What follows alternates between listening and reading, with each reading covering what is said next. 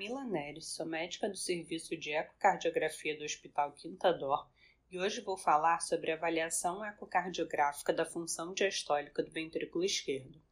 A avaliação da função diastólica do ventrículo esquerdo faz parte do ecocardiograma de rotina e deve constar no laudo a presença ou não de disfunção diastólica e, se essa estiver presente, ela deve ser quantificada.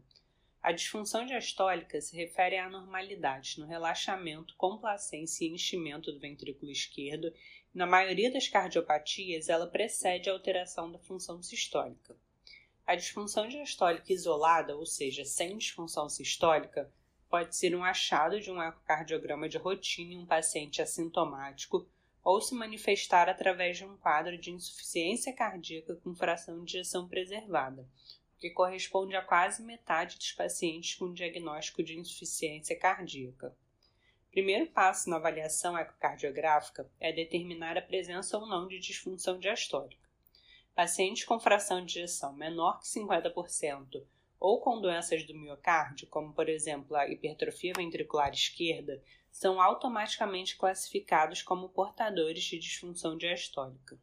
Nos pacientes que apresentam fração de ejeção maior que 50% e que não possuem doença do miocárdio, usamos quatro critérios para definir a disfunção diastólica.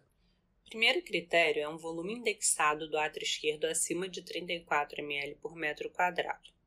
Segundo critério, uma relação EE' acima de 14.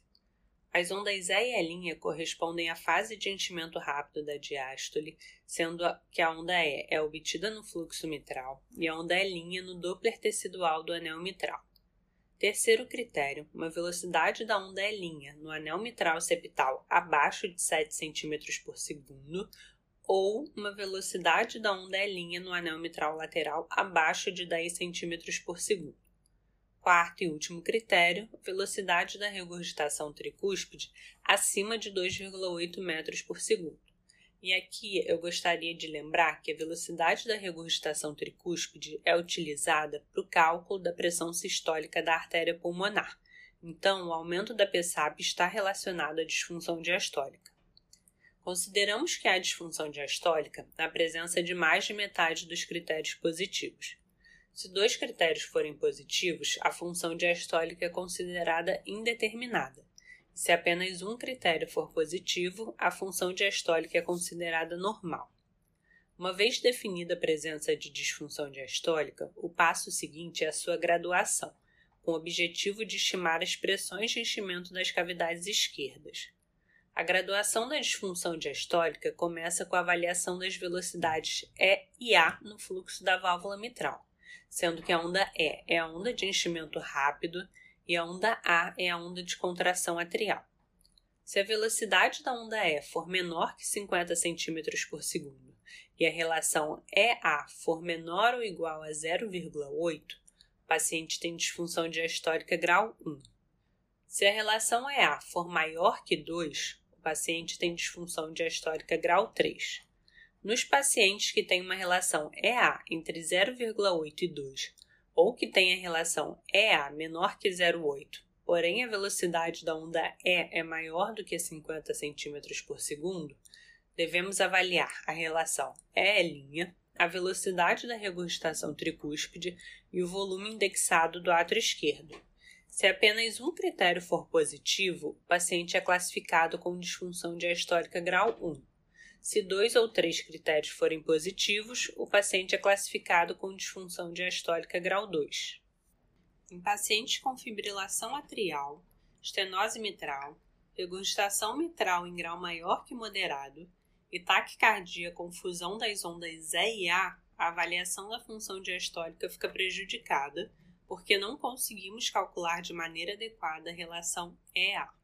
Em alguns pacientes com bloqueio completo do ramo esquerdo e bloqueio atrioventricular, a avaliação da função diastólica também fica prejudicada. Nesses casos onde a avaliação fica prejudicada, devemos prestar atenção no volume do átrio esquerdo e na pressão sistólica da artéria pulmonar, que, se aumentados, refletem elevação das pressões de enchimento das cavidades esquerdas.